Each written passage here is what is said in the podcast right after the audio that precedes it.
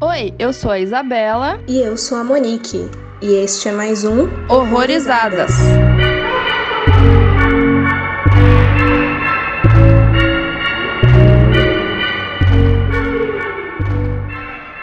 Oi, gente, sejam bem-vindos a mais um Horrorizadas, o primeiro de 2022. A gente vai fazer tipo uma perspectiva atrasada, digamos assim, né? Ou muito adiantada.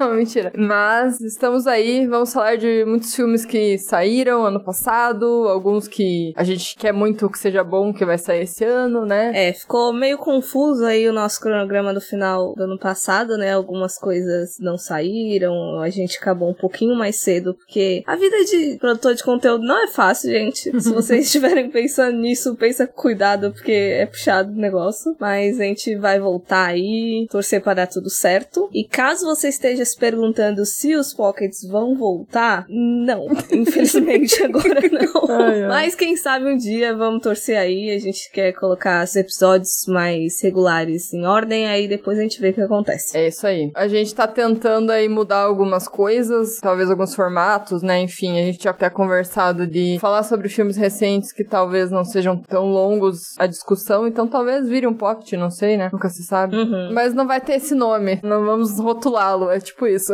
Ter dois episódios por semana não é fácil. Não, é, não tem como. Por enquanto não, mas né, quem sabe. E, assim, esse episódio de hoje, ele é meio que uma horror-perspectiva e um episódio de expectativas pra esse ano, né? Então, assim, estamos esperançosas, mas a gente já sabe que talvez dê merda, né? Vamos no final do ano falar das decepções, provavelmente, que vai ter. Inclusive, veio uma pergunta agora. Isa, você acha que 2020 foi melhor que 2021 ou 2021 foi melhor que 2020 em relação a filmes de terror? Ixi, Maria. O que que aconteceu em 2020? que eu não sei.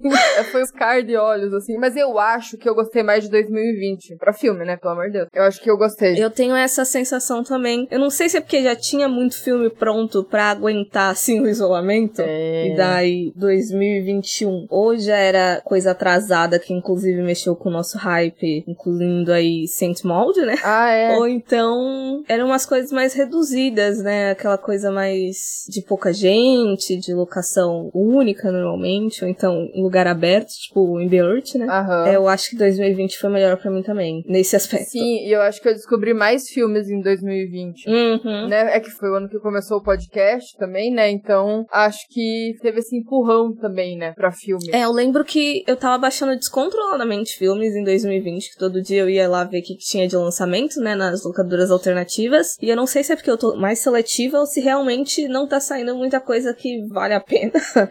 Mas eu tô baixando bem menos filmes. Às vezes passa uma semana de eu não pegar nada, assim, pra baixar de novo, sabe? Então, preocupante. É, eu também tô meio assim. Inclusive, no final do ano passado, eu me estranhei, porque eu vi pouquíssima coisa de terror. E os que eu vi, a maioria foram repeteco. Eu tinha assistido, sabe? Uhum. É que também dezembro foi meio corrido pra mim, então eu mal vi filme, né? Quiçá filme de terror. é que é mais relativo, né? A gente toma um cuidado maior no que assistir, né? Uhum. Quando é filme, mais gêneros diferentes, tem mais opção, né? Então, assim, você vai ver qualquer outro gênero, você tem muito mais opção. E mais acessível também, né? É. Mas vamos lá então falar dos filminhos que marcaram 2021, né? Demorou pra eu pensar, porque assim, amnésia. Que, que aconteceu? Não teve uma hora que tu falou alguma coisa do ano passado, eu falei, será que ela tá falando 2021 ou 2020? Eu não sei o que você tá falando, não. É, o que tá acontecendo? É bem isso. Eu até tive que pesquisar lá no meu diário lá do Letterboxd, que também ele não tava tão atualizado no começo do ano passado, pra tentar achar os filmes que eu tinha assistido e que eu dei uma nota legal até, né? Três pra cima, digamos assim, né? Uhum. Ou os filmes que, assim, eu sei que não são tão bons, mas eu gostei, sabe? Sim. É, consegui fazer uma pequena seleção dos meus pessoais, né? Mas a gente deixa por último. Boa parte do meu top 10 da lista do Leatherbox eu não recomendo, mas só porque eu gostei mesmo. É, tem a diferença, a recomendação e gostar. Uhum.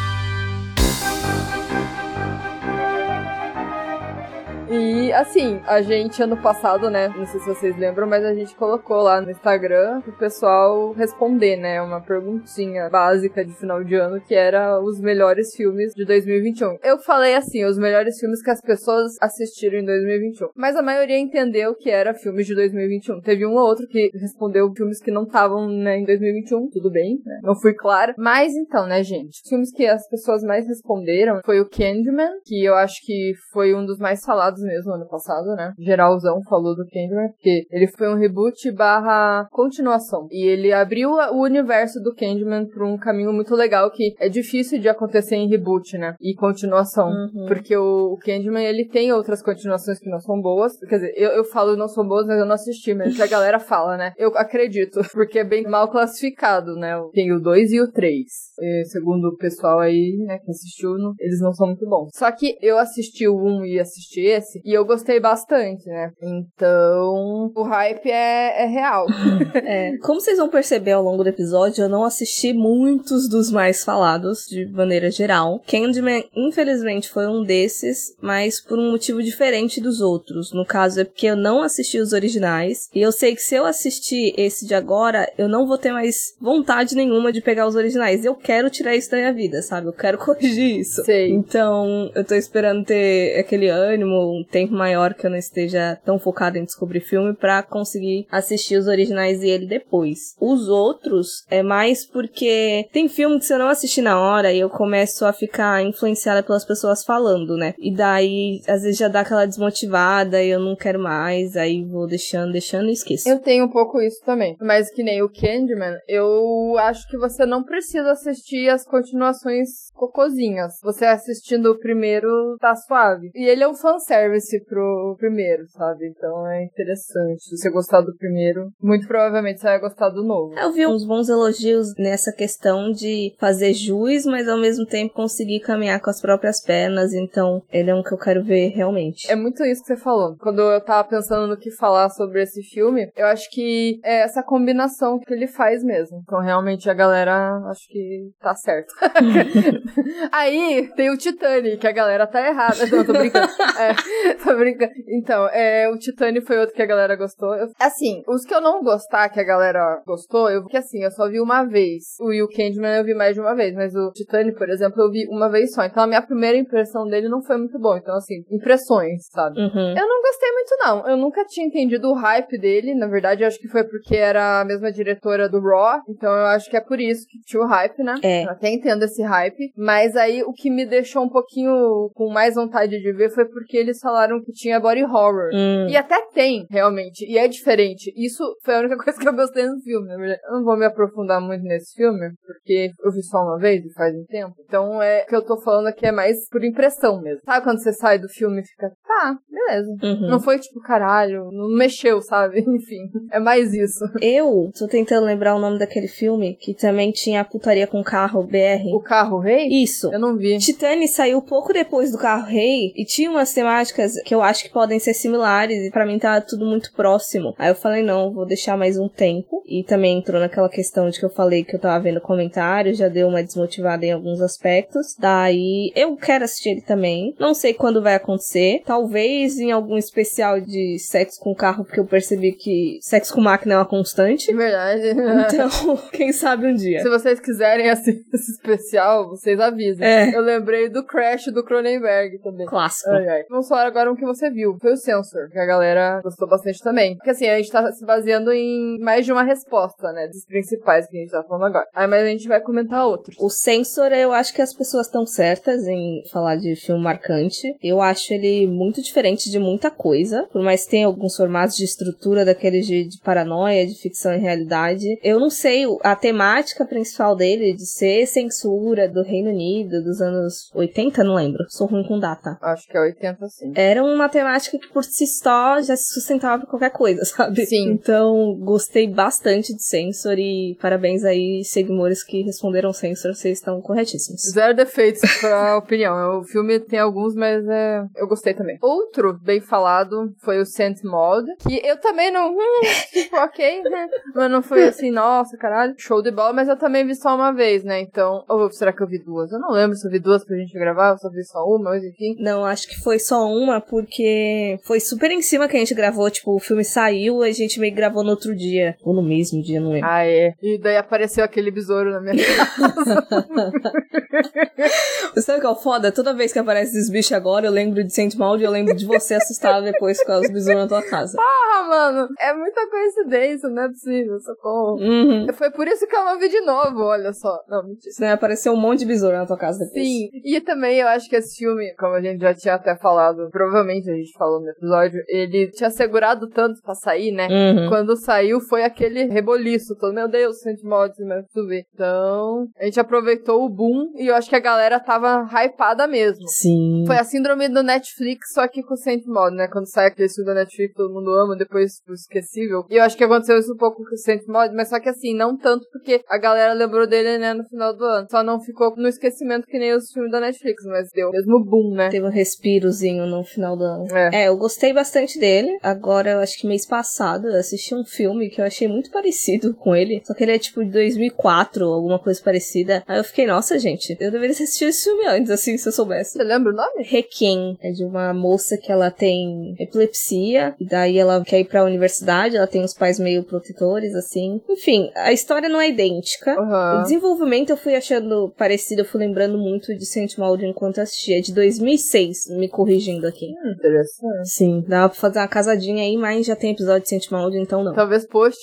semelhança, não sei. E outro filme muito falado foi o Maligno. Por quê? Porque o pessoal é putinha de James Wan e porque, não sei, é por isso. É, esse eu não vi, mas parece que o pessoal ficou impactado com revelação e com estética, né? É, exato. E assim, a estética ou a galera amou ou odiou. Eu acho que não teve meio termo. Mas o Maligno é um filme que ele, desde o começo, você sabe que ele é exagerado. Ele foi feito pra ser assim, pra ter cena exagerada, pra ter cena esdrúxula, pra não levar tanto a sério. Então, assim, se você não compra isso desde o começo, você vai achar esse filme uma bosta, entendeu? Uhum. Tem que embarcar na doideira, porque é. E eu impactei. É, Então, eu não assisti porque eu não comprei desde o começo, mas não é nem porque eu comecei a ver o filme e desistir. Só que ele já tá sendo vendido meio como um novo diálogo e eu não gosto de diálogo. Eu falei, não vou ver. Cara, mas não, sabe por quê? Ele só tem alguns elementos pequenos, assim, por exemplo, a estética do assassino, usar luva, a arma do crime ser uma faca brilhante, aqueles elementozinhos que classificam o diálogo, mas ele não é inteiro, sabe? Ele tem, por exemplo, a investigação policial, que também é um elemento e tal. Mas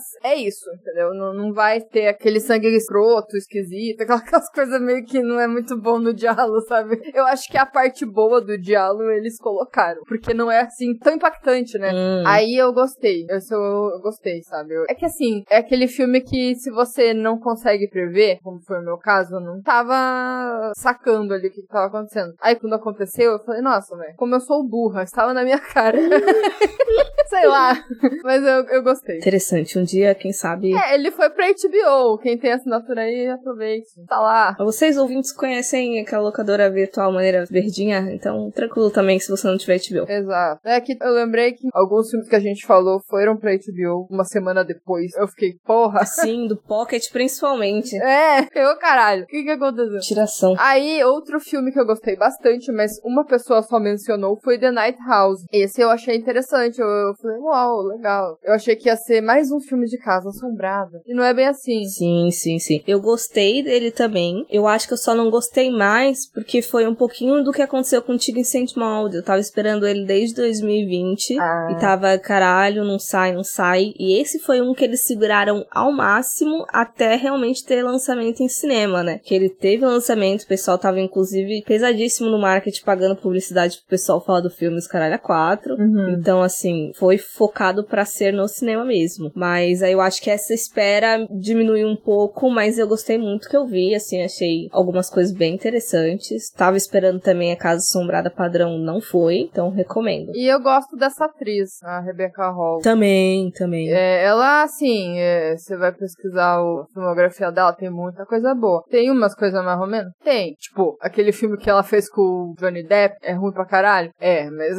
acontece, não dá pra acertar todos. Mas a maioria dos filmes dela eu gosto, que eu vi, né? Eu comecei a gostar dela, eu acho que o primeiro filme que eu vi dela foi que ela fez aquela jornalista que se suicidou em rede nacional. Ela tá muito boa nesse filme. É, eu não vi esse, eu vi. Acho que o primeiro filme que eu vi dela foi o Vicky Cristina Barcelona. Ai, nossa, é mesmo, eu teve esse antes, mas eu acho que eu não tinha associado. Uhum. O nome do filme da jornalista é Christine. Ah, pode crer, isso eu não vi. Tem um filme que eu gosto dela que ela fez que se chama O Presente. Eu acho legal. É legal também. Maneiro. Então, assim, às vezes vale a pena. Ah, tem ela no elenco, hum, deu uma chance, quem sabe. Ela começou a dirigir, inclusive, e eu acho que vai ser filme que vai pro Oscar, mas não é terror, né? É drama. Ah, legal. Aí também alguma alma milagrosa lá falou Halloween Kills. Só teve ele, já só com todo respeito, mas é ruim. Desculpa a pessoa, mas tudo bem. Gosto não se discute, né? Eu conheço mais pessoas que gostaram de Halloween Kills, mas eu sou do time que achou bem ruim. Eu sou do time que tá cansada de franquia, não vou ver, não vi. Não li, não lerei, não vi, não verei. Vou continuar assim. Certo está você. E outro filme também que foi interessante, que eu acho que pela primeira vez conseguiram trabalhar bem o tema de fotos, né? Aquelas fotos pós-mortem, foi o filme pós-mortem, olha só. Esse nome é meio comum, tem uma série, um filme argentino com esse nome, e outro filme que é esse, que eu não lembro agora de onde que ele é. Ele é da Hungria. Olha só, então. Este filme também foi uma surpresa interessante.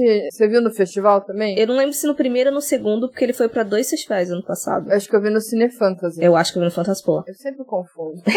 então, é, o, eu gostei dele. Eu não lembro também muita coisa, mas eu achei legal. Foi legal que lembraram dele aqui também. Acho que foi a Juliana Trevisan que lembrou dele, porque ela gostou bastante desse filme. É ela que recomendou, inclusive. Ele tem umas cenas durante o dia muito maneiras aí, pra quem acha que só Midsommar é filme na luz com terror. Não, tem pós-mortem também. Tem umas cenas bacanas. É, exatamente. Esse The Oak Room eu não vi. Eu vi. Gostou? Gostei, eu falei bem dele até no episódio de Vicious Fan, que é do mesmo diretor. Ah, é esse. Eu achei bem interessante. Não classificaria ele tanto como terror, mas por classificação pessoal, assim. Eu acho que ele é mais um thrillerzinho, mas muito bom. Gostei. Aham. Teve o, Willy's Wonderland, que pra mim foi meio baixo, perto do que eu tava esperando. Talvez eu estivesse com uma expectativa lá em cima. Mas eu acho que não foi nem por contar o Nicolas Cage estar no elenco. Mas eu achei o desenvolvimento dele ruim mesmo. Eu acho que ele tinha muito potencial, sei lá. Eu fiquei triste. É, praticamente o que eu gostei desse filme foi de Nicolas Cage, assim. É. Não sei se teve mais muita coisa que salvou, não. Pois é, e assim, a temática, né? O fato dele se passar num lugar legal, porém não aproveitaram bem os bichos, né? Uhum. Os animatrônicos fudidos. É. Aí teve o nosso querido Heng Zong, ou. Como que era? O Xamã? The Medium. Nossa, o Xamã! Eu inventei o nome. Não sei se tá total errado, né? Mas. É, sim. Se fosse traduzir pro português, ia ser o xamã, certeza. Tipo aquelas tradução de sessão da tarde. Então, o The Medium também foi outro queridinho aí, né? E com razão. Gostei também bastante. E muita gente falou bem. É, a gente falou muito bem no episódio, falou um pouco mal, assim, talvez mais do que deveria. Talvez, mas muito bom, muito bom. Um dos meus favoritos do ano de longe. Muito bom, nota 5. Amei, uma estrela. Amei uma estrela. não, não. É bom. É bom. É longo, é longo, mas você vai preparado e você vai conseguir ver. Vai ser legal. Confia. Assiste de noite com tudo apagado. Isso. Outro que eu não vi, mas quero é o We Need to Do Something, que você viu, né? E gostou bastante. Hum. Eu não vi, droga. Esse é um dos que eu falo que tá no meu top 10 do ano, mas eu não tenho muita certeza, assim, se todo mundo vai gostar, assim. Inclusive, vi muita gente falando mal dele, das coisas que eu gostei, inclusive. Eita, caralho. Então, vai na fé de vocês aí, vê no que que dá, mas eu gostei bastante. Ele é aquela coisa de locação única, né? Sim. Eu fiz um texto até sobre ele, então eu pesquisei mais sobre ele nesse caso, mas é que o cara tinha umas experiências lá de onde ele morava, de às vezes ter ameaça de furacão, se não me engano, de tempestade, essas coisas, e era relativamente comum para ele e pra família dele deles ficarem trancados no banheiro durante um tempo, né? E aí o filme é isso, é uma família que começa a dar uma tempestade muito doida, eles trancam no banheiro, só que tudo começa a dar errado, obviamente, eles têm que ficar se confrontando lá dentro e não conseguem mais sair, e tem uma surpresa no final, então... Oh, tem uma surpresa no final, bom. Todo mundo morre, acabou.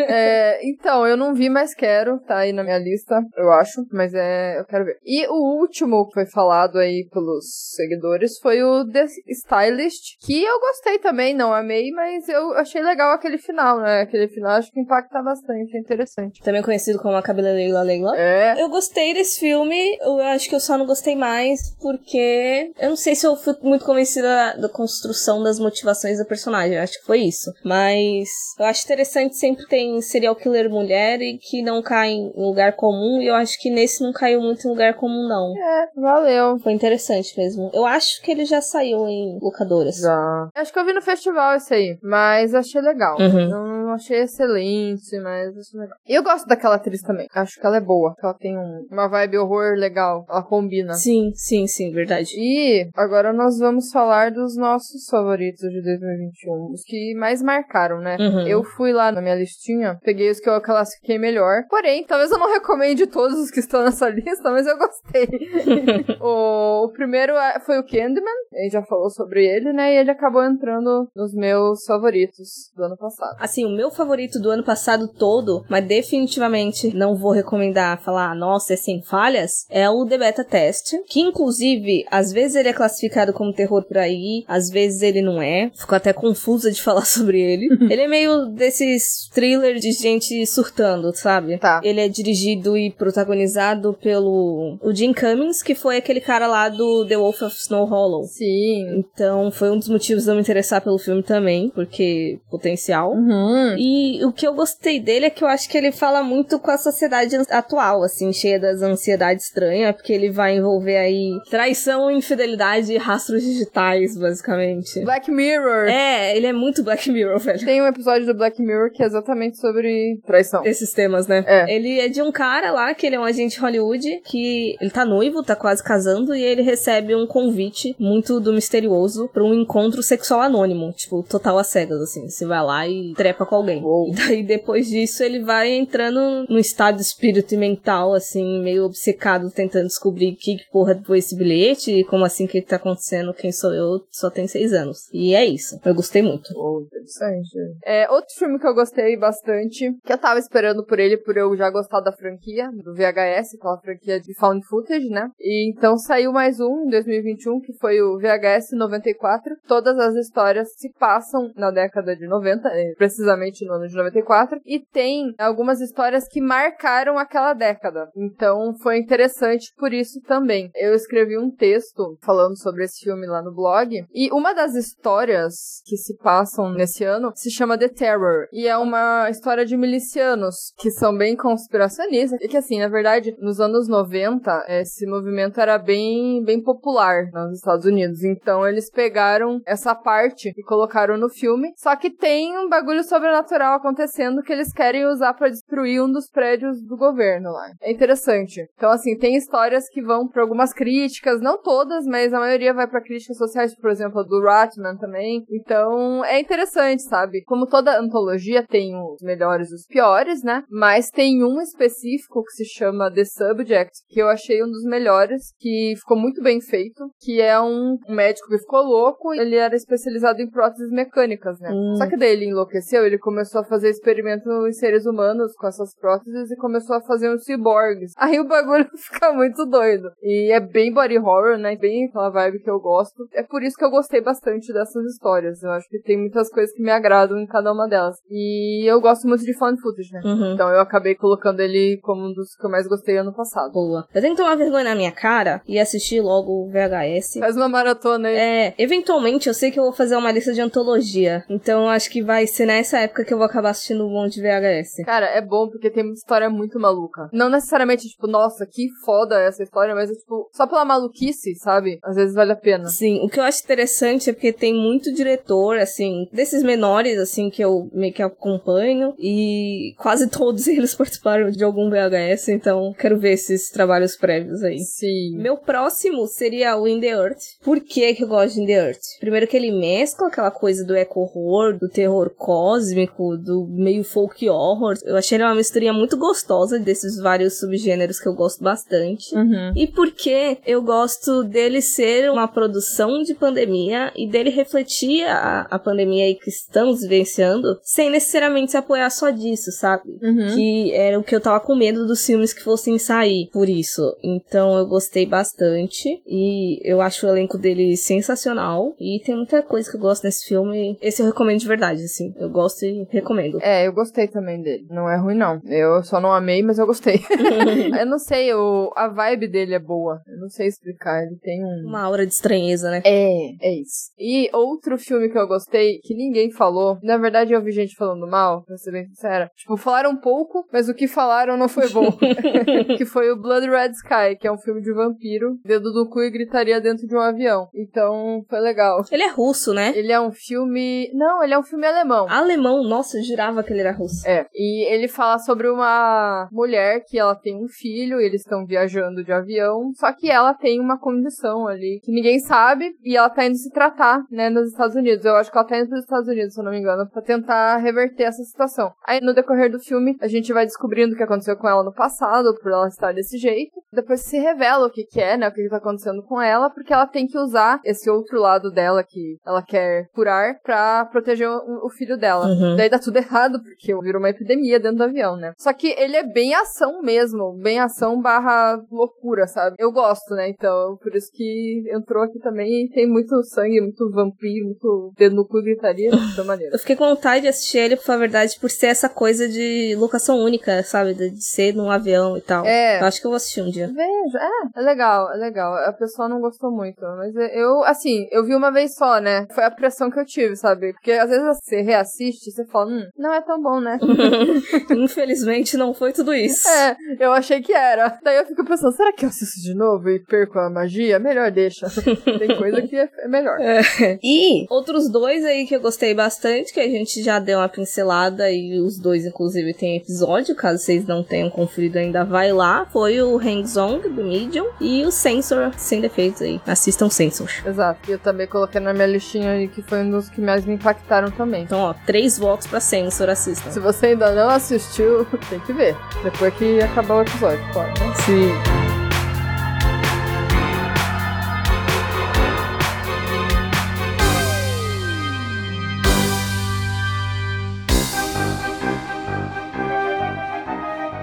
Então, gente, agora é o momento da polêmica, talvez.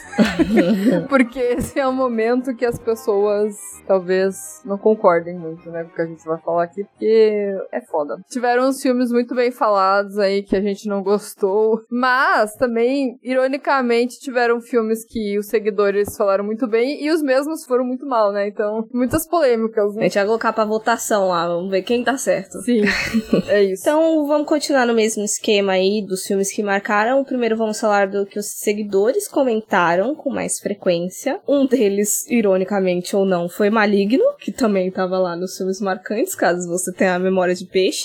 Mas eu não posso opinar. Você entende por que, que as pessoas falaram que foi decepcionante? Eu não sei a questão da decepção, mas acho que foi mais aquilo que eu falei, dele ser 8 ou 80 mesmo. As Uhum. pessoas não comprarem todo o exagero dele. Porque ele é muito visual. Então, assim, se você não gostou do vilão, você vai achar uma bosta. Você já deve ter visto a cara do vilão em algum lugar. Sim, eu cometi aquela gafe absurda que tinha um pessoal no grupo perguntando qual era o filme e era a porra do vilão desse filme aí. Eu mandei lá no grupo nosso do WhatsApp perguntando, gente, vocês sabem que filme é esse? Ah, eu não, eu não sei se eu lembro disso. Mas, talvez, se você um dia assistir, você vai conseguir captar, então, o spoiler desse filme. Mas é aquilo ali, então não é todo mundo que gosta, porque é bem absurdo. Só que, cara, é filme de terror, né, gente? Não é sempre que vai acontecer um negócio que vai ser crível, que vai ser, ah, não, isso pode acontecer na vida real. Não, não pode. Às vezes não. Vamos lembrar que terror é fantasia também, né, gente? É Porque eu, eu acho que eu comecei a pensar muito nisso depois que eu comecei a ver mais filmes de terror que não iam pra esse lado da fantasia e você ficar mais pé no chão, né? Uhum. Aí eu fui tanto pra esse lado que daí eu tava pensando assim, cara, mas pera lá, o terror não é só isso, né? Eu tô começando a, a julgar os filmes tão fantasiosos, por que se terror nasceu disso, né? Então eu fiquei, cara, o que eu tô fazendo na minha vida? Não, vamos, vamos parar pra pensar aqui. Uhum. Então, acho que muita gente, talvez, não tô falando de todo mundo, tô generalizando, mas tem muita gente que eu acho que também pensou um pouco nisso, sabe? Ah, mas coisa mais absurda. Tá, é, mas calma lá, né? Não precisa ser tudo real, né, pra funcionar. É, inclusive, às vezes eu também fico nessa, que nem você falou, de estar tão acostumado com as coisas mais pé no chão, que aí quando eu vejo alguma coisa sobrenatural, às vezes eu acabo gostando muito porque eu tava sentindo falta disso, sabe? Uhum. E talvez nem fosse tão tão bom assim, mas é porque, caralho, olha só, não é aquela coisinha psicológica que eu já tô acostumada a ver, tipo, é realmente bichão. Sim, é. Talvez algumas pessoas não tenham pensado nisso quando começaram a hatear o filme, sabe? Talvez tenha isso também, né? Uhum. E outro filme que a galera se decepcionou, que eu vi muita gente falando bem também, mas eu particularmente gostei, foi o Old, que é aquele filme novo do M. Night Shyamalan. Hum. Eu não sei, eu acho que esse filme, ele teria sido muito melhor se ele não fosse tão comercial, porque eu acho que por ele ser um filme grande, ele teve que ter toda uma explicação do porquê da praia envelhecer as pessoas. Eles tiveram que dar um propósito para essa praia. Mais digerível para todo mundo. Isso. E não é o que acontece na história,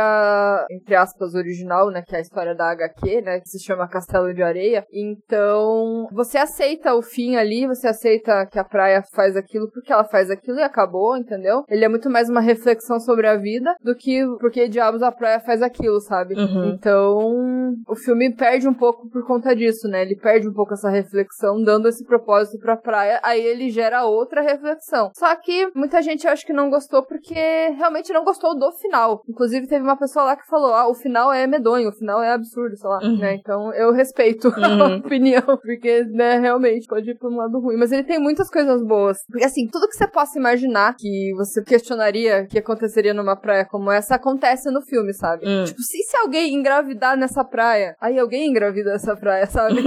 então, assim, é legal por isso, sabe? Ele, ele brinca bastante com aquele terror. É muito rápido, sabe? É tudo muito rápido, assim. As coisas vão acontecendo super rápido. Até pela temática, né? É, é, você não respira mesmo. Então é legal. E tem texto seu lá no blog, né? Tem. Inclusive, o, o Old foi o primeiro filme que eu vi no cinema depois desse fechamento aí do cinema. Hum. É, ele, quando reabriu o cinema, foi o primeiro que eu fui ver. Boa. E outro filme aí que vocês falaram que tem texto lá no blog, inclusive concordando com vocês nesse aspecto de decepção, é o Spiral, lá da franquia dos Jogos Mortais da Vida. Que novidade que esse filme ia decepcionar. Surpreendendo o total de zero pessoas. É, é complicado. Eu assisti, assisti. Pintei a cara de palhaço e fui assistir. Porque, não sei, porque eu fui, né? Assim, outro filme que eu também vi uma vez só. E, assim, eu acho que os Jogos Mortais, eu acho que é a única franquia que não me surpreende mais em nada, em nenhum plot deles. Porque são todos os plots twist manjados do mundo estão nos Jogos Mortais, sabe? Hum. Então, assim, no começo funcionava. No segundo, no primeiro foi tipo, nossa, caralho, que foda. Mas depois eles começaram a, a meio que brincar com as mesmas coisas, sabe? E ficou uma bosta. E então, por exemplo, esse último, tem um negócio lá que era pra ser um puta plot, eu fiquei, hum, eles não conseguiram fazer. E realmente não me surpreendeu. E o Chris Rock nesse filme, ele tá muito estranho. Ele tá fazendo umas caras que era pra ser sério, mas não, não consegue, sabe? Hum. Tipo, eu nem critico o Samuel L. Jackson porque o Samuel L. Jackson ele é ele, sabe? Tipo, ele faz os filmes que ele é o policial motherfucker falando palavrão e ok. Né? Tem muito filme com essa pegada aí. Beleza, já já acostumei, porque. Cara, ele é eclético pra filme até, mas é, nesse caso aí ele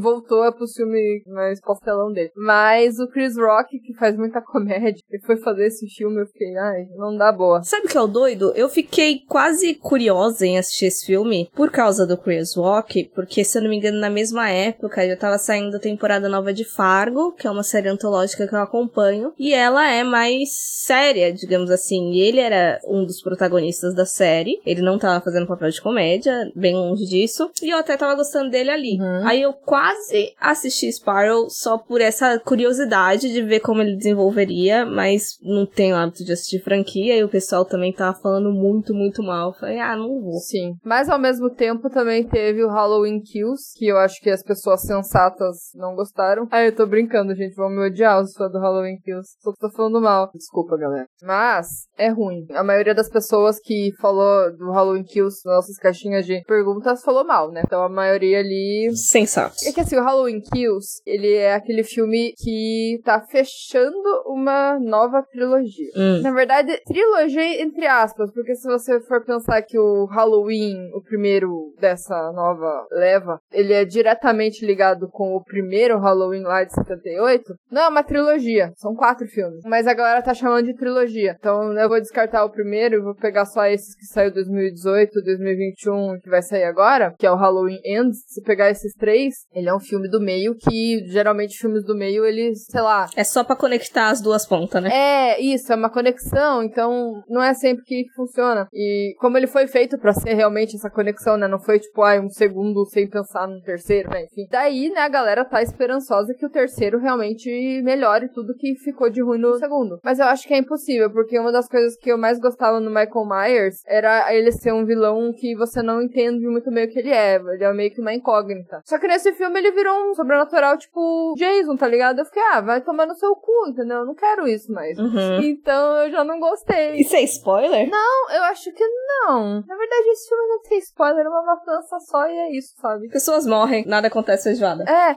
até compararam algumas cenas com coisas que estamos vivendo ultimamente, né? Os Bolsominion e tudo mais. Porque tem umas cenas, assim, bem parecidas, né? Até compararam o principal lá, eu não lembro o nome dele, mas o principal lá do filme de Bolsominion, porque tem umas coisas lá e tal. Então, tem coisas interessantes, até fizeram memes também, zoando e tal. Mas tem gente que gostou dessa revelação do Michael Myers aí, do que, que ele é e tal, mas eu não queria saber, sabe? Uhum. Até porque ele era um ser humano, uma criança que matou a irmã, e daí ele vira um, sei lá, vai tomar no cu, sabe? Não gosto, não gostei. E vou falar mal pra sempre. porque cagou com tudo, assim, pra mim. O Halloween Kills cagou com o Michael Myers, entendeu? É, pelo que você falou, acho difícil corrigir isso num terceiro filme. Não tem como corrigir isso, né? É, não tem. Quem gostou, ok, beleza. Agora, quem não gostou, pra mim sepultou, assim, o personagem. Mas tu vai ver o terceiro? Eu acho que não. eu não sei, eu acho que não, cara. Talvez Piratex pra não pagar, né? Pra não dar dinheiro pra esses caras que estragaram o filme. não sei. Eu tô triste. e olha que eu não era, tipo, nossa, puta fã do Halloween, sabe? O que me interessava no Michael Myers era isso que eu falei. Não era, tipo, nossa, a maior fã do mundo, mas achei meio revoltante o que fizeram com ele. É. O próximo filme eu também não vi, eu reparei agora que nada do que os seguidores acusaram como decepção eu, eu vi. Então, eu não sei se eu tô fazendo bem ou, ou mal, mas eu não vi. Pois é, eu também não vi lembro. Mas ele eu vou assistir, porque vai ter um filme que eu já coloquei lá no nosso cronograma e tal, que a gente vai falar em março, que tem muito a ver. Aham. E eu quero assistir Lamb na mesma época. Então, em março sai. Eu vou fazer isso também por conta desse filme aí. O próximo, eu coloquei ele aqui porque, assim, teve uma pessoa que falou mal e eu. A outra pessoa tinha sido um fake seu também, né? Então, no final das contas, era só você. É, só eu. não, dessa vez não. Mas, como a gente colocou todos, todos mesmo, né? Não só os principais, teve uma pessoa que falou mal de Last Night in Soho. Inclusive, eu vi, tem crítica lá também. E eu falei mal dele já no título do texto. e, assim, não falei inteiro dele mal porque ele tem muitas coisas legais. Ele tem o Edgar Wright, ele consegue fazer aquelas cenas de transição que são muito fodas. O filme é bonito, né? O filme é bem feito. Isso é legal, mas não sustenta. A gente já falou várias vezes de filme bonito, que é só por ser bonito, né? Não é muito mais que isso. Uhum. E o Last Night in Soho, ele tem atrizes fodas. Tem a Anya Taylor-Joy, ele tem a, a outra que tá em ascensão também, Thomasin Mackenzie. Muita gente falou bem dela nesse filme, que ela deu uma boa Scream Queen. Mas, assim, a história pra mim não fez sentido. E não é tipo, não fez sentido o filme do David Lynch. É tipo, não fez sentido porque ele tem uma narrativa que você entende que é aquilo e não tem muito o que refutar. E depois aquilo muda e você fica, nossa, mas como assim? A pira da garota é que ela consegue ver a mãe dela, a fantasminha da mãe dela. Ela tem esse dom sobrenatural. Hum. E no filme ela consegue se transportar pros anos 60 de uma maneira que parece mais que um sonho, sabe? É um sonho, mas ela sente tudo, assim. É um dom sobrenatural que ela tem. E nesse mundo aí dos anos 60, ela conhece a personagem da Anya Taylor-Joy. E começa a ver que a vida dela é glamurosa e tal, não sei o quê. Aí ela fica nessa vibe anos 60. Só que dela vai descobrindo que a vida dessa garota não é tão boa assim, não. Ela começa a descobrir várias coisas que aconteceram com ela e tal. E ela quer investigar o que aconteceu com essa garota. Até então parece legal tudo isso. Mas o filme, cara, tem umas horas que essa garota só fica correndo e é, tipo, muito chato.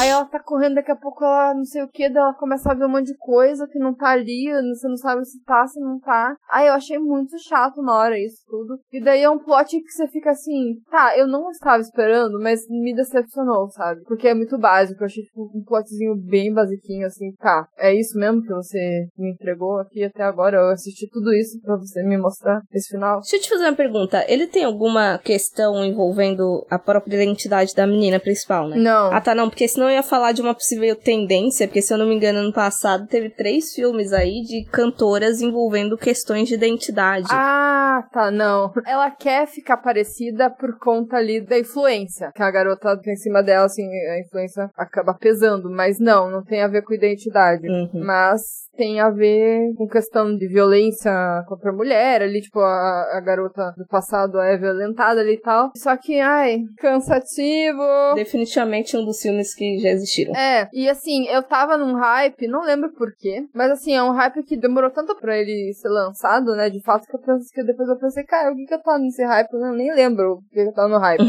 Acho que é por conta da Enya Taylor, talvez, né? Meio que tudo que ela faz eu fico de olho, assim, né? Que eu gosto dela. Então, assim, hum, tá, quem sabe, né? Mas ela nem é a principal, é a Mackenzie mesmo, Tomazinho Mackenzie, que tem um, um destaque maior ali. Tomacinho é o nome da personagem da Anya, minha bruxa. É, olha lá. Verdade. O próximo filme eu vou assistir. Na verdade, tô com preguiça porque ele é longo, ele tem mais de duas horas. Então vai ser algum dia quando eu tiver com muita vontade. É o The Empty Man, que eu tava com um pouquinho de hype, até vocês colocarem aqui nas decepções. Então agora eu tô um pouquinho mais pé no chão. Talvez eu goste mais dele no final das contas, não sei. É, eu não sei que filme é esse, na verdade. Porque assim, eu, eu li lá o comentário da menina que ela falou que se decepcionou porque muita gente achou que era muito bom, né? Mas eu confesso que, assim, de cabeça, eu não lembro desse filme, não. Da onde que ele é, assim. Ele tá no Telecine agora, inclusive. Eu acho que é alguma coisa cósmica, eu não lembro. O Mensageiro do Último Dia, em português, está traduzido. É, mas eu vou assistir, tô com ele aqui já baixado, pronto. Só preciso dessa vontade aí de assistir 137 minutos filme.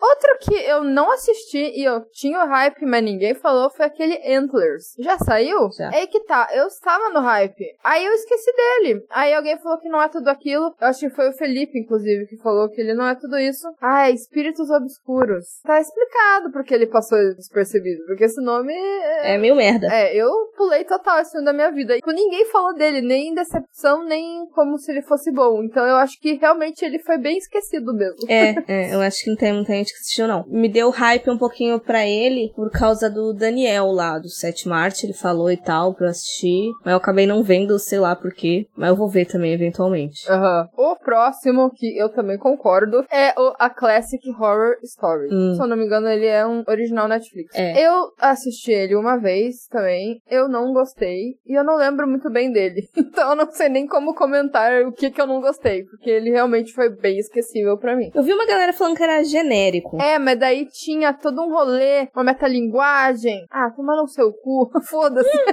então eu não sei, sabe? Eu não lembro muito bem dele pra falar assim, meu Deus, que genial que ele é. Uhum, Ele é meio folk, né? É, mas eu realmente não lembro. Eu acho que é um pessoal que se perde na estrada. Eles acho que vão trocar o pneu que furou. Não lembro. Só sei que eles acabam desmaiando. É um corte muito abrupto que depois é explicado, mas na hora você fica, nossa, como assim? Eles estavam, tipo, na estrada e daí não estão mais, sabe? Uhum. Aí depois explicam, assim, e eles vão parar num lugar que tem um pessoal esquisito. Mas, né, só isso não é o suficiente, né? Você lembra do final, não? Lembro, lembro, lembro. O final é até interessante. Porque eu fiquei meio com preguiça desse filme por causa do diretor, porque teve um filme dele que eu vi em festival, chamado The Nest e Unido. Tem até texto no blog. Tipo, o final é legalzinho, mas sabe quando jogam um bagulho assim? Sei. Não teve uma jornada pra chegar naquele ponto. Só aconteceu. Entendi. Aí eu não sei se é uma recorrente. Aham. Não, então, eu acho que eu gostei do final do, do Classic Horror Story. Mas é só a parte, a última cena final mesmo. Não sei, eu gostei. Talvez tenha um pontinho positivo pro final. Mas é. O filme em si não foi muito. Uhum. E o próximo filme aí que a galera se decepcionou foi um que a gente falou, falando coletivo, mas eu não falei porque eu não vi. que A gente falou consideravelmente dele no especial de zumbi, que foi o Army of the Dead, né? Eu acho que quem se decepcionou foi talvez porque goste do Madrugada dos Mortos, que é um filme que agrada bastante, sendo do gênero de zumbi, né? Uhum. Ele acabou dando uma estabelecida aí, então eu acho que a galera, no geral, gosta bastante de Madrugada dos Mortos. Aí chegou o Zack Snyder com um novo filme de zumbi também. E aí ele veio no hype da Liga da Justiça, do Snyder Cut ali e tal, que inclusive tem um easter egg no Arm of the Dead. O Snyder Cut está lá, é muito doido, está dentro do cofre, poucas pessoas.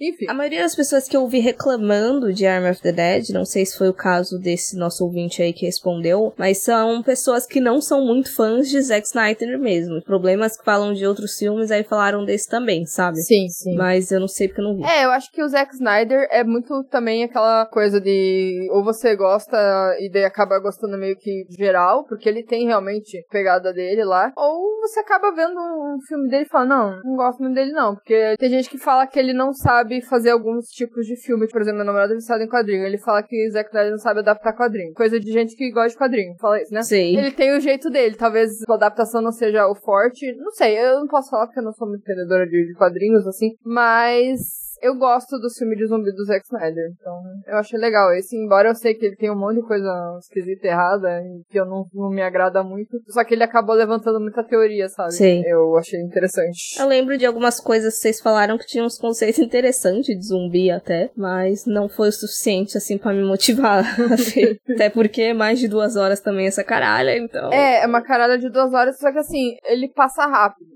Só que, por exemplo, esse negócio de inovação de zumbi, tem umas coisas que é muito absurda ainda pra minha compreensão, sabe? Eu ainda não tô com essa mente tão aberta pra tudo aquilo, não. Então eu fiquei meio, hum, tá bom. Só vendo pra entender o sentimento. É verdade. Mas tem aquela coisa legal que eles fizeram de trocar, né, o personagem e ficou muito bem feito e pontos positivos. Uhum. E o último filme é um tal de Demonic, que eu também estava até bem interessada nele por ele ser do diretor Neil Que é o diretor do Distrito 9, que é um filme que eu gosto pra caralho. E, assim, como eu não assisti, né, o Demonic, eu não posso opinar, mas um dos motivos de eu não ter assistido é porque eu não vi ninguém, ninguém falar bem. Então, assim, eu falei, cara, eu vou me decepcionar, certeza. Eu sei que tá errado, eu devia ver e tirar minhas próprias conclusões, mas eu perdi a vontade, real. Eu também. Eu lembro que eu baixei ele de madrugada, eu pensei em assistir ele, mas eu tava com sono. Aí quando chegou no outro dia eu já vi comentário ruim um monte, aí eu falei, ah, não, já era. Pois é. Então é foda,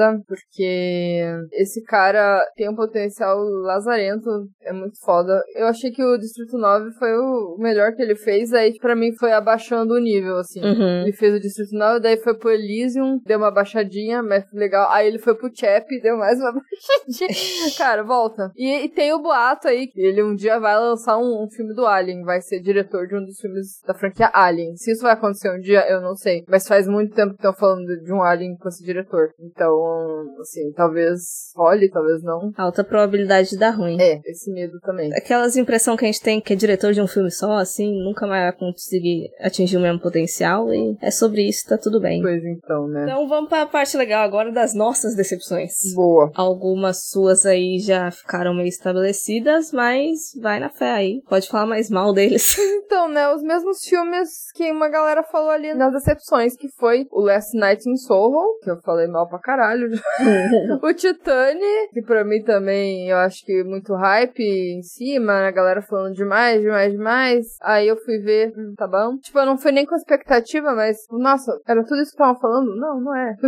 Enfim. E o Willis Wonderland, né, que também falamos aqui, que foi meio cocôzinho. Eu fico meio assim filme de Nicolas Cage, porque eu sinto que minha expectativa sempre tá baixa o suficiente na questão da qualidade da produção, mas eu sei que o Nicolas Cage vai me entregar o que eu quero dele. Entendi. Então, é um mix feeling, assim. É. As minhas decepções, no caso, um a gente falou em, em episódio, que foi False Positive. Tipo, eu acho o elenco muito bom, mas não acho que o elenco foi o suficiente pra salvar o filme. Eu, eu nem lembro mais do que, que me incomodou, mas eu lembro que eu saí meio decepcionado. Eu acho que foi a execução, assim. Eu não sei se é porque eu tava com expectativa alta, ou se o filme me gerou expectativas pelas temáticas, pelo elenco enquanto eu assistia, e daí não gostei da resolução. Eu não lembro mais, sendo bem sincera, mas eu lembro do sentimento. Aham. E o outro foi o The Blazing World. Não conheço muita gente que assistiu esse filme, mas eu tava com o hype dele, porque ele foi dirigido por uma mulher, que eu esqueci o nome, mas eu tava esperando ele há um tempo já. E tinha umas imagens que era uma estética muito doida, que me dava a impressão de ser uma coisa super inventiva, criativa e tudo mais. Só que quando eu tô assistindo o filme, eu não sei se você já teve essa sensação de que parece que você tava reconhecendo todas as referências de todo o conteúdo, você sabia de onde tinha saído. Sei. E daí eu fico, caralho, é só um amontoado de coisa, sabe? Parece que o filme não consegue se sustentar só ele, assim, se tu pegar só a ideia dele. E tem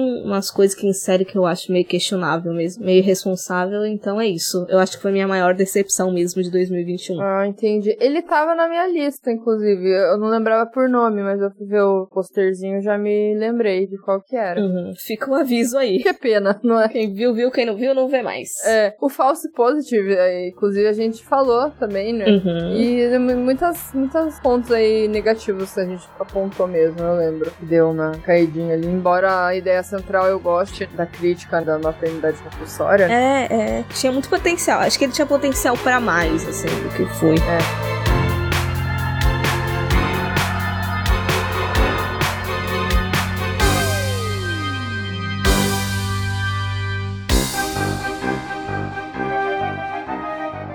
Vamos então para as expectativas aí desse novo ano. Eu espero que a gente saia desse limbo desgraça que a gente tá, mas focando em filmes, o que que esperamos aí desse próximo ano? Assim, vamos começar de novo pelos que os nossos seguidores querem muito assistir esse ano. E o top 3 da parada aí foi o Pânico 5, olha só, mais franquias. A galera quer porque quer ver um Pânico novamente. Assim, né? Eu não sei o que esperar. Eu acabei tendo que rever a franquia pra gravar episódio e é sempre tentando inovar alguma coisa e parece que não vai, sabe? Hum. Então eu não sei o que, que eles vão fazer. Sinceramente, eu não sei o que, que eles vão fazer pra dar esse novo capítulo. Quando que saiu o 4? Faz um tempo? O 4, se eu não me engano, saiu em 2011. Hum. 11 anos depois, né? Não sei se adiaram alguma coisa, mas, né, foi 11 anos depois. Já sei 10, né? Que o outro, se não me engano, foi 10 anos depois do 3. Agora é 11. Quebrou aí o, o padrão. então eu não sei. É porque 2020 e 2021 foi um ano só, então tá certa a conta. É, então, mas assim, e o 5 eu não faço ideia o que esperar. Porque o 3, ele tem um fechamento. Você vê que ele fecha mesmo. Aí o 4 já enfia outra coisa, que é a mesma coisa do 3. Tipo, um parente da Sidney psicopata, entendeu? Uhum. Então, assim, será que vai ter mais parentes da Sidney psicopatas por aí? Não sei. então eu fico, tá, vamos ver, vamos esperar pra ver. Eu lembrei de quando você perguntou daquela vez, ah, você sabe se tem algum caso real de família psicopata? Tipo, real não sei, mas tem a família da Sidney, aparentemente.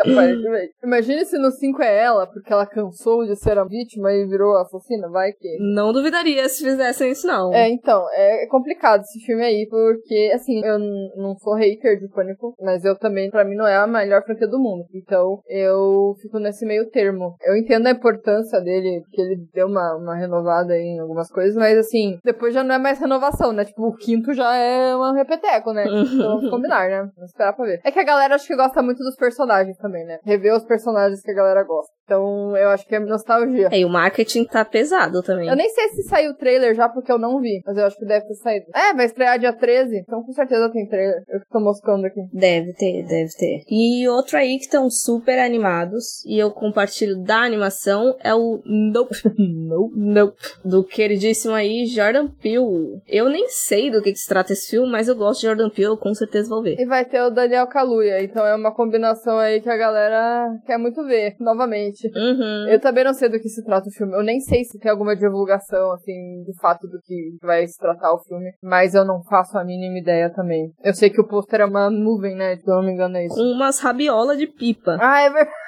Nossa, então assim, que caralho é isso? Não faço a mínima ideia do que, que se trata. É, então assim, vamos ver novamente o Jordan Peele na direção de um filme de terror, porque ultimamente ele está produzindo, né? Inclusive isso até deu polêmica, porque ele apareceu pra caralho no nome do Candyman, sendo que ele era produtor, né? Ele não era o diretor. É, todo mundo falando Candyman do Jordan Peele. Saudades Nia da Costa, mas tudo bem. É, coitada. E é foda porque, né, é beleza, o cara vai fazer outro filme de terror com o Daniel Kaluuya, né? Vibes escorra, mas é foda porque a galera vai com a mesma expectativa, né? Eu não faria isso se fosse vocês. Vamos acalmar os ânimos, porque, né, é complicado. Eu acho que eu tô com o meu hype ok nesse aspecto, porque eu acho que quando ele apresentou Us, eu já senti que ia divergir, assim, a vibe das coisas e tal. Para mim, os filmes, eles divergiram bem o suficiente para não ficar esperando ou com a mesma expectativa sempre da mesma coisa, sabe? É, exato esses dois filmes, por serem tão diferentes, eles também dividem opiniões. Tem muita gente que gosta mais do Us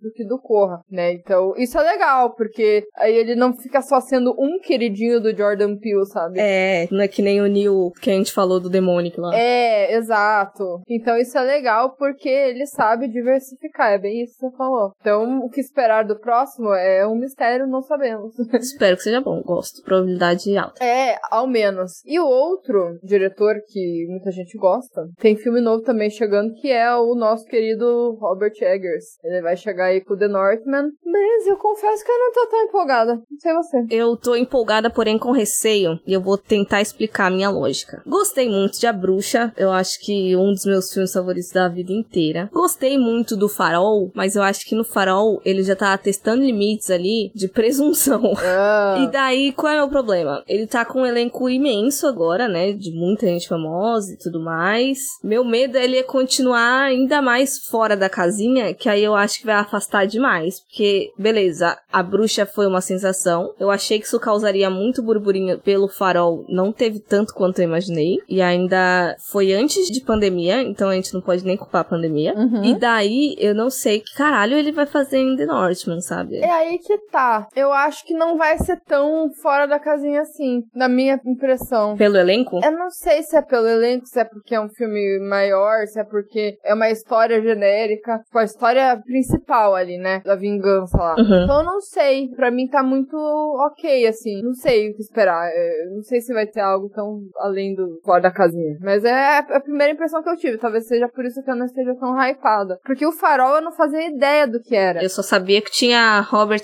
Pattinson batendo punheta. Você só sabia- isso que eu sabia. Eu sabia que tinha o- o- os dois caras fudidos numa ilha rochosa com um farol, tá ligado? Tomando no cu, porque o trailer era isso. Os caras viajando na batatinha ali, fazendo uns bagulho aleatório. E então eu falei, caralho, que viagem, né? O que, que pode ser explorado de um lugar assim, pra virar um bagulho tão horrível, um horror, assim, né? Eu gostei disso. Só que agora, como esse filme ele é amplo, né? Ele tem muito mais possibilidades. Ele não é num lugar só, né? A bruxa e o farol compartilham dessa mesma ideia, né? De se passar ali no ambiente só. Esse já não é, né? Então ele foge um pouco. Então eu não sei, sabe? Eu tô pensando o que, que pode vir disso, que possa sair tão fora. Eu não, não faço a mínima ideia também. Mas o elenco é massa, não dá pra negar. Sim. Dá medo dele ter se vendido pra Hollywood e fazer umas coisas que não vai ser da vibe dele, sabe? Será? Eu não sei, eu tenho medo de ter perdido a liberdade de fazer essas coisas. Eu não sei, tomara que não, né? Posso estar enganada nisso, espero que não. É, espero que não. Porque eu sempre tive a vibe de que ele é um desses diretor chato pra caralho, sabe? Isso é. Eu não sei o quanto que ele liberaria disso. É, tomara, né? Eu espero que ele preze pela originalidade dele. Uhum. Já tem data dele, já, não? Pra sair? Olha que eu não sei. Eu acho que saiu agora cartaz. Malemar saiu cartaz e o trailer, né? De acordo com o Google, 21 de abril. Ah, tá perto. Vou torcer pra ter cabine nesse filme aí. provável, provável que tenha. E o próximo aí foi Evil Dead Rise. Eu não sei absolutamente nada desse filme. Eu também não sei. Eu nem sabia que iam fazer um novo Evil Dead. Pra mim isso é novo. Embora eu goste, né, do Evil Dead. Eu não tava sabendo dessa novidade aí, não. Deixa eu até ver aqui qual que é. É... Vai ser dirigido pelo Lee Cronin. Eu não faço a menor ideia quem seja. Ele dirigiu The Hole in the Ground. Eu acho legalzinho o filme, mas isso não me abre a cabeça pra saber o que, que ele faria no Evil Dead. É, eu não sei por que, que o, o Sam Raimi não voltou na direção, não faço ideia. Enfim, não sei o que esperar também. Ele tá como produtor. É, mas às vezes não quer dizer muita coisa, né? Ah, não, não, não, não diz nada, mas é que eu cogitei a possibilidade, tipo, dele nem querer o filme e daí alguém tá fazendo a parte. Sei, sei. Eu não faço ideia do o que esperar. Embora Evil Dead eu acho que ele não tem muito pra onde ir se você partir da ideia de que são pessoas numa cabana sendo possuídas pelo capeta. E é isso. Agora, como você vai explorar isso, aí eu não sei se tem muitas alternativas, né? Mas ó, eu abri aqui no Leatherbox aquela frasezinha de tag de chamariz, tá, sem mais cabana na floresta. É, voltou pras origens, então. Porque assim, o terceiro já vira uma loucura toda, né? O cara volta pro passado e vai pra época medieval.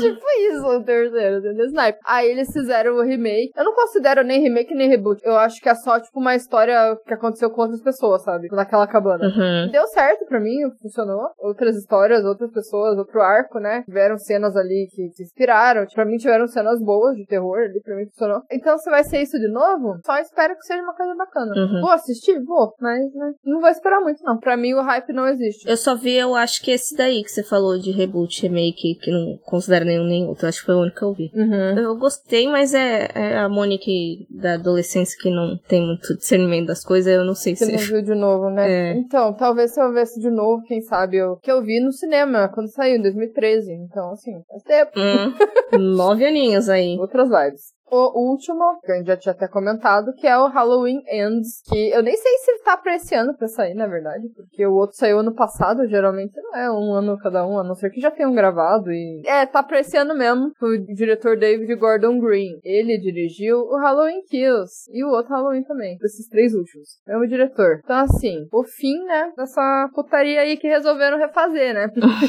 Tem que esperar, não faço ideia. Se eu vou ver também, não sei. Mas tudo bem. É, não vou ver, mas que eu tenho certeza que não vou ver porque é franquia. Desculpa, pessoas que gostam de franquias. É, por um lado é bom você não ir atrás de franquia. Eu sou meio curiosa. Aí eu vejo. Ai, foda. É bom, é bom, é bom sempre ver as coisas pra ter certeza que é ruim mesmo. Pra não ficar só na cabeça de será que é, será que não é. sim, sim. E temos aí algumas expectativas nossas, né? Além desses aí que a gente falou. É, vamos mudar um pouco, né? Porque tá meio parecido, agora vai estar tá diferente. É, eu não conhecia nada do que você colocou aqui. Dos teus eu também não conhecia. Olha só, que maravilha. Olha lá. O meu primeiro aí, sem ranking de nada, foi só o primeiro que eu lembrei. É um chamado Veneciafrenia, que eu não sei se eu estou pronunciando certo. E como a maioria dos que eu vou falar aqui, é por causa de diretor que eu tô com hype. Porque ele é dirigido pelo Alex de la Iglesia, que tem aí um bom histórico de sátiras de, de filmes meio críticos. E é exatamente isso que eu espero desse filme, porque ele vai tratar aí de um grupo de turistas espanhóis que vão para Veneza e vão precisar lutar pelas vidas dele contra os moradores locais que não são muito fãs de estrangeiros. Eu já me identifico um pouco aí com os moradores locais, porque, como alguns sabem, eu moro numa cidade turística, e o que mais tem aqui nesse caralho é turista. Então eu já me compadeço um pouco aí dos vilões do filme. Então estou ansiosa. Boa! É interessante, promissor. É, o meu, que eu também fiquei um pouquinho hypada, foi o Don't Worry Darling, que ele é um filme que tem a direção da Olivia Wilde, que é uma atriz, pra quem viu House, sabe quem eu tô falando. ela é uma atriz aí. Na verdade, ela fez um filme de terror bem ruim, então eu já fiquei meio assim. Mas eu tô curiosa pra ver ela na direção de um filme de terror. E o filme em si, ele é um filme que estrela a atriz do Midsommar, né? A Florence Pugh. Então, é com ela e com o Harry Styles, que é o eterno One Direction. Hum. e parece que rola ali um alguma coisa com o marido dela. Tipo, ela tá desconfiada que o marido tem algum rolê errado ali, algum segredo, alguma coisa. E ele me chamou a atenção. Por ser a, essa diretora, né? Quero conhecer o trabalho dela, que eu não vi nenhum filme que ela dirigiu. Ela tem um outro chamado Booksmart, que eu não conheço, é um filme acho que adolescente. Era isso que eu ia falar, que eu gosto muito desse filme. É? É comédia. É, então. Aí, né, ela vai agora pro terror. Espero que dê boa esse filme aí. Então, tô empolgadinha, tô interessada, porque ele tem aquela vibe bem filme no ar. Uhum. Eu acho que tem potencial aí. É uma utopia, parece interessante. Pois é. Também traz um ator de volta aí que tava meio sumido, que é o tal do Shia LaBeouf, que, sei lá, tava escondido aí, não sei onde, tá na caverna e voltou. E tem o Chris Pine também, que é conhecido. Foi escândalo, eu acho. Foi escândalo? Foi abusivo com alguma ex-namorada, se eu não me engano. Hum, entendi. É, então ele tá de volta aí, o Shia LaBeouf. E, assim, ele é meio diferente, assim, pra filme comigo, assim, eu não, não acho que ele é maravilhoso nem ruim, só ok. Mas, enfim, quem gosta, né, vai revê-lo aí. E o Chris Pine também é outro aleatório que não faz diferença na minha vida, mas ele também tá no elenco, né? Quem gosta aí também talvez chame atenção, né? Mas eu olhei aqui agora, o Shia não tava tão escondido nos infernos, não. Ano passado ele não concorreu, mas ele tava em filme de Oscar até. Aquele Pieces of a Woman. Olha lá, a pessoa tá bem informada. É que assim, ele já teve uma fase que você só via a cara dele, né? Quando ele era o queridinho do Spielberg. Quando era o garoto prodígio do Spielberg. Transformers. Também. Aí você viu o cara em tudo, né? É. O meu próximo é o Medusa, da diretora BR aí de Mate-me, por favor, a Anitta Rocha de Silveira. Até onde eu vi, ela vai fazer uma adaptação da mitologia da Medusa no cenário BR. Vai falar aí sobre a Mariana, que ela se vê pertencente em um mundo onde deve se esforçar ao máximo para manter a aparência de mulher perfeita. Porém, todavia, contudo, essa fiscalização moral acaba esbarrando na própria vontade da personagem de buscar sua liberdade. Então, acho que tem muitas temáticas aí. Só pela releitura do mito da Medusa eu já acho interessante, né? Sim. E falou BR, então aí que dá mais vontade de ver. Se eu não me engano, ele já estreou em festival, mas ainda não veio ao grande público. Então acredito que esse ano vai acontecer. Fé no pai que o filme sai. Oremos. Interessante. O outro filme que me despertou o interesse foi um filme que em alguns lugares ele tá como Dark Glasses e outros lugares como Black Glasses. Então eu não sei qual é o verdadeiro, mas enfim. Ele é um, um novo filme aí do Dario Argento. Eu não, não sou muito entendedora de Dario Argento, mas eu, no mínimo, tô curiosa para saber o que, que ele vai fazer hoje em dia, porque eu só conheço os trabalhos antigos dele. Então, essa versão 2022 aí eu, eu tô curiosa. E ele fala sobre uma prostituta de alta classe que trabalha em hotéis de luxo e não desenvolve muito além disso, mas parece que vai ser um bagulho meio, meio misterioso, assim, um thriller diálogo, né? Uhum. Então eu não sei, esperar. Achei interessante, no mínimo, colocar o radar aí, que, né, tá voltando aí, cara conhecidão aí tá voltando a falar. Eu não faço a mínima ideia de quando foi o último filme dele. Eu também não. O Argento, deixa eu ver aqui. 2012. Ele fez o- um filme chamado Dialo, de 2009. Então foi depois, então, 2012 ele fez o último. É uma volta aí. É, ele fez Drácula 3D. Meu Deus, tô ligada, tô ligada qual que é. Puta que me pariu, eu não vi, mas eu sei qual que é. Deu ruim ali, né? Hum, Alguma coisa na vida dele não tava dando certo. É, e isso inclusive a gente vai falar sobre tendências, na verdade, né? Porque tem ali muita coisa voltando que a gente vai depois comentar nas tendências. Mas basicamente eu tô interessada nesse filme aí. Sim, sim. O próximo que eu vou falar é o Will. Eu me interessei por ele, eu acho que eu descobri ele por causa da atriz que, por mais que eu não goste tanto do filme, daquele Grayton Hazen, mas eu acho a atuação dela muito boa, que é Alice Krieg, não sei a pronúncia correta. E o filme vai falar sobre uma mulher que passa por uma vasectomia dupla e ela vai para um retiro de cura na Escócia rural com a sua jovem enfermeira. E daí, enquanto ela vai passando por esse processo da cirurgia, de recuperação, ela começa a ter questionamentos sobre a sua própria existência, levando-a a enfrentar traumas passados. E as duas, no caso ela e a enfermeira, começam a desenvolver um vínculo improvável quando forças misteriosas dão à nossa protagonista o poder de se vingar nos sonhos.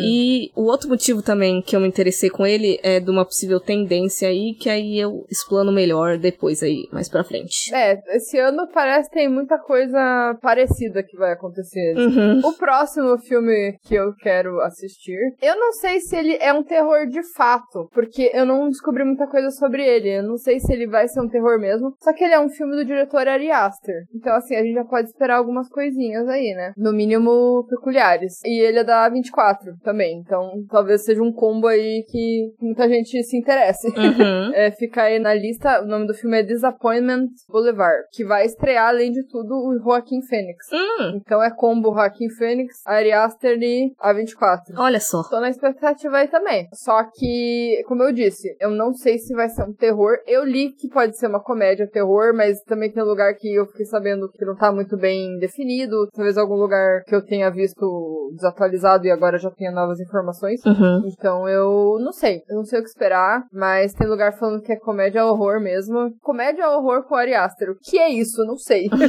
tem um pouco de, de estranheza com isso, porque, né, a gente viu dois filmes que de comédia não tinham nada. Só as risadas de nervoso que rolava, mas de humor, comédia, não. É, não. Aí, né, o que esperar. Bom saber esse filme, porque quando a gente tava falando lá dos seguidores que falamos de Nope e The Northman, me veio o questionamento, eu falei, e Ari Aster? Porque foram três diretores ali que surgiram numa época bem próxima, e os filmes estão sendo lançados numa época bem próxima, então é capaz de sair mais um dele aí. Ó o padrão aí acontecendo. É a tendência. Eu acho que eles combinam. Ó, gente, vamos lançar filme junto de novo? Vamos. Uhum. Os amigos. Que aí, se não tiver ingresso pro seu, vai pro meu, e aí vai todo mundo junto, assim. É, isso tá engraçado. Sim. E já que você falou de Joaquim Fênix, o próximo filme que eu estou na expectativa também é com ele. Com ele e com Rooney Mara. Ah, olha lá. E dirigido por ninguém mais, ninguém menos que Lini Ramsey, que é a diretora maravilhosa do Precisamos Falar sobre Kevin. Aí sim, hein? O nome do filme é Polaris, e até onde eu sei, é um eco-horror de época com elementos de folk horror. Nossa, já quero. É, então, tem muitas palavras-chave aí que. Que chamou a atenção. É. É um combo interessante. Não tenho certeza se realmente vai sair em 2022, mas acredito que sim, assim, pela época que eu comecei a ouvir falar dele, então acho que sai nesse próximo ano aí. Eu tava tentando achar coisa dele, tá bem vago também, né? Tá, só tem um pôster que eu nem sei se é oficial, parece mais fan-made, assim. Só o Joaquim e a Ronemara confirmados, não tem mais ninguém, então não sei. No Leatherbox nem tem, né? Tem essas coisas que eu falei, nada muito além. Hum, entendi. Quando eu descobri ele, inclusive, a sinopsezinha só tava um terror ambientalista dirigido pela Lynne Ramsey. Aí depois, quando eu entrei hoje para ir fazendo as anotações, aí eu vi que tinha mais informação. Uhum. E o último aí que eu tô meio curiosa também, em inglês tá Good Madam, o título original tá Lungu One, que eu com certeza absoluta estou pronunciando errado. É que é bem complicado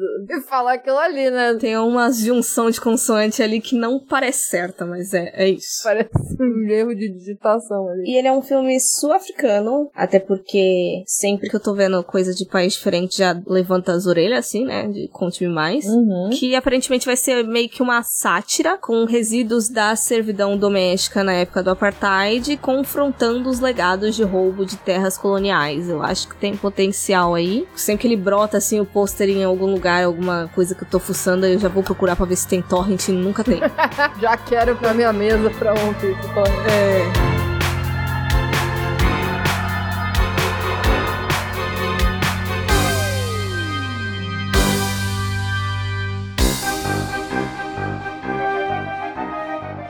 Então, né? Eu acho que a tendência aí pra esse ano é muita franquia, é muito retorno de diretor, é muito filme loucão do cu, assim espero. Mas eu acho que o padrão que eu notei foi mesmo a volta de muitas coisas que estavam meio adormecidas. Por exemplo, lá vai sair um novo filme do Massacre da Serra Elétrica, vai sair um novo Hellraiser, vai sair filme novo do Eggers, vai sair filme novo do Ari Aster, vai sair um novo Olhos Famintos. Então, tipo, eu fico pensando, cara, vai sair muita coisa que já tem, assim, né? Vai sair muita continuação, mas pelos que você falou, foi mais originais até dos que eu mencionei. Porque, por exemplo, tirando Don't Worry Darling, né? O Black Glasses e o Disappointment Boulevard é, são filmes de diretores já conhecidos, né? É. A Olivia Wilde, ela é conhecida, mas não como diretora, né? Ela tá estreando no terror agora. Então, pra mim, esse é o mais original, talvez. Mas são filmes que eu vejo potencial, né? E pelos que você falou, são temáticas bem diferentes, né? Tá bem interessante.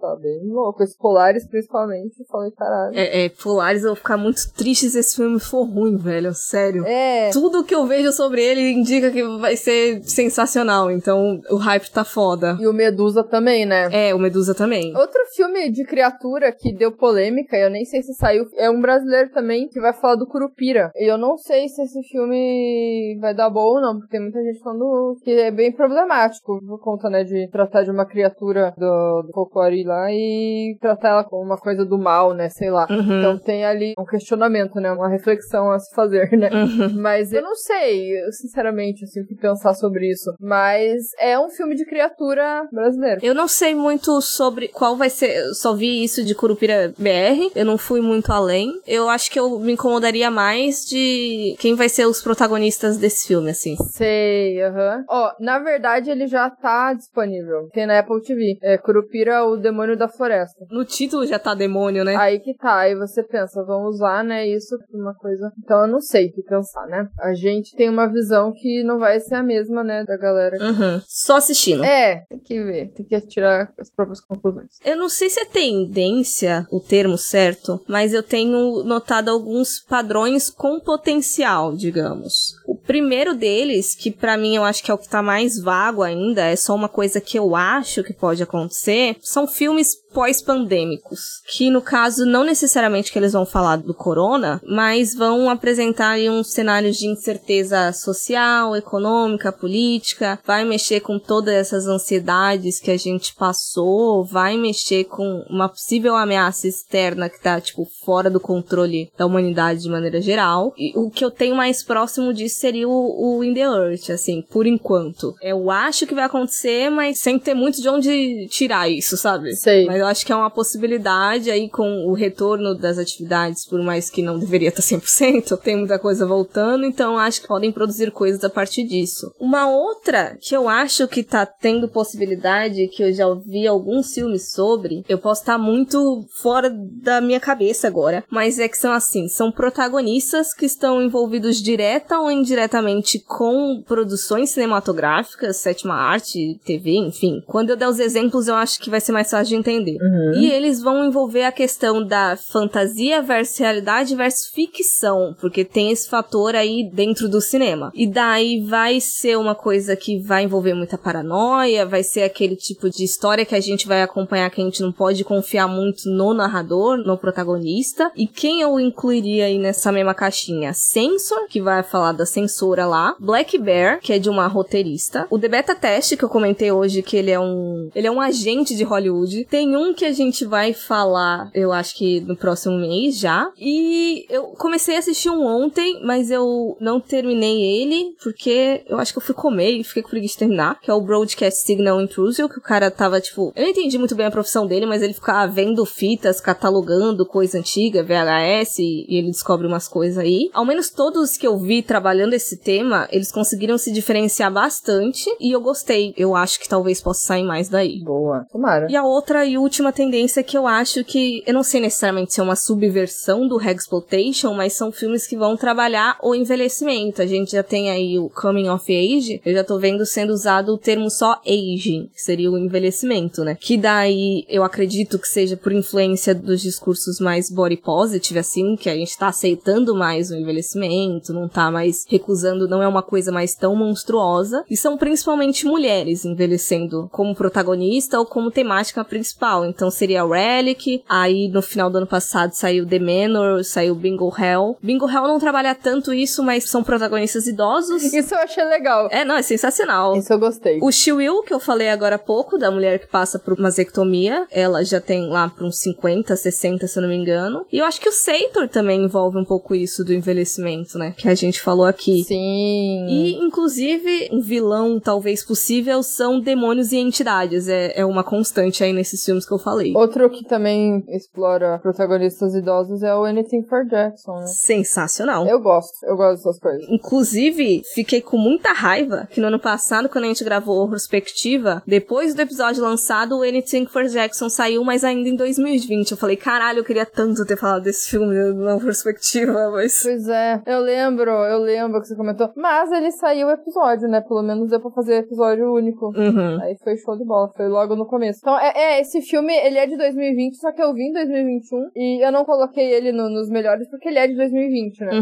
Então eu não coloquei né, nos meus filmes que marcaram 2021, embora eu tenha visto ele em 2021. Mas ele mora no meu coração. Sim. Ele é maravilhoso. Eu indico pra todo mundo esse filme. Ai, a voz que eu gostaria de ter, por mais que errados.